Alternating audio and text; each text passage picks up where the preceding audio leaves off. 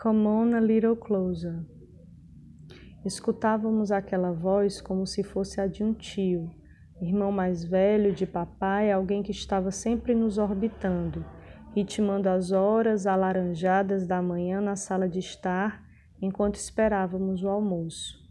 Era a voz de Raul Seixas tão familiar a ecoar da vitrola quanto o leite mungido ou os panos de prato herdados por mamãe.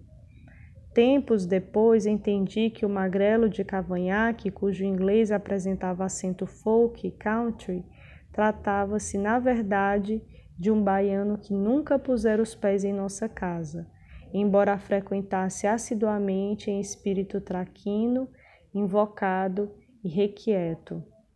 Havia também Elvis e John Lennon, figuras dos vinis que meus irmãos e eu colávamos ao mapa chamado rock, essa palavra dita com muito gosto pela boca de papai. A criança tímida que eu era amava o tal rock and roll, porque não se falava dele no colégio de freiras, e a sucessão acelerada do refrão em suspicious minds excitava um felino saltitante por dentro, coisa que certos adultos da família não gostavam, como as coroas religiosas e os velhos defensores da moral. Anos mais tarde, alguns vizinhos reclamavam do volume de Livium, que soava alto da janela de meu quarto. I like it, I'm not gonna crack, I miss you, I'm not gonna crack, I love you, I'm not gonna crack, I kill you, I'm not gonna crack. Podia ver cada um daqueles versos demolindo paredes de alvenaria do bairro, corroendo cercas de segurança e derretendo carros largados como estufas nas tardes de domingo. A adolescência era um terreno de pouca luz, relevo acidentado coberto por arbustos, por onde se caminhava com a visão turva no iminente perigo de escorregar em poços. Junto a Kurt, Christie e Dave, o mapa se alargava e Nirvana fazia doer tais poços, cheio de emoção desarranjada pelos hormônios dos 13 anos. Meus irmãos aprendiam a tocar violão, guitarra, baixo e teclado. Senti orgulho e entendia no sorriso extasiado de papai o quanto esse aprendizado também era uma realização para ele, que quando jovem fora seduzido pelas bandas nos festivais, pelas trilhas dos filmes e pelos personagens de músicos rebeldes. Contudo, não tiveram oportunidade de comprar instrumentos e mergulhar no ambiente da criação sonora.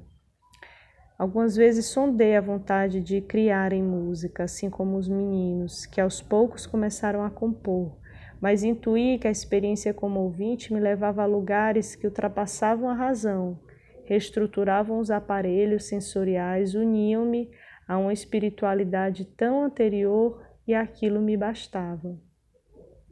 Fui tecendo entre vários amigos instrumentistas ou obcecados como eu, uma trama coletiva disposta a deixar-se aguçar pelos sons.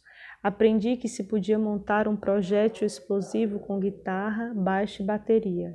O afeto depositava-se especialmente ao redor de artistas que emprestavam voz aos projéteis, o modo mais pungente de oferecer-se à música, ao delírio alheio.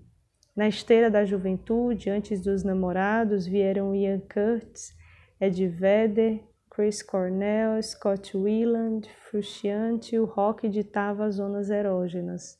Queria a amplidão do grito deles, o relevo do pescoço dilatado, os vértices da coreografia, o cheiro de suor que encharcava as camisetas. As melodias, os riffs, as quebras de ritmo se confundiam à performance desses homens que foram desenhando no meu mapa topografias inteiras de erotismo, beleza e melancolia. Só aos 30 ouvi Morphine pela primeira vez, o álbum intitulado Cure for Pain. A sensação era de que todo o impulso vital que veio se acumulando ao longo dos anos, enfim, rebentou na boca do vulcão, Tento imaginar que espécie de encontro aconteceu em torno de Mark Sandman e Dana Cawley no início da década de 90. Não conheço nada parecido. I hear your voice from the back of the room. Percebo Catarina, minha filha de sete anos, que dança ao som de buena com olhos fechados. Come on a little closer, let me see your face. Canta Mar, que já estamos ardendo, desnorteadas. O timbre de sua voz, a contração do tempo nas duas cordas do baixo, o sax hipnótico de Dana e o imperativo das batidas de Jeremy Dupré arrebentam a serpente e penetram o espaço selvagem do corpo. Cada uma de suas dobras, poros, pregas, fendas e orifícios. O rock ainda faz abrir, descolar da estrutura dura dos ossos um corpo capaz de multiplicar-se, revolver-se sem linhas de contorno, acessar a si e ao outro em transe, escutar com a pele o infinito da presença. Raiza Cristina é artista visual, poeta e roqueira, nascida no sertão central do Ceará.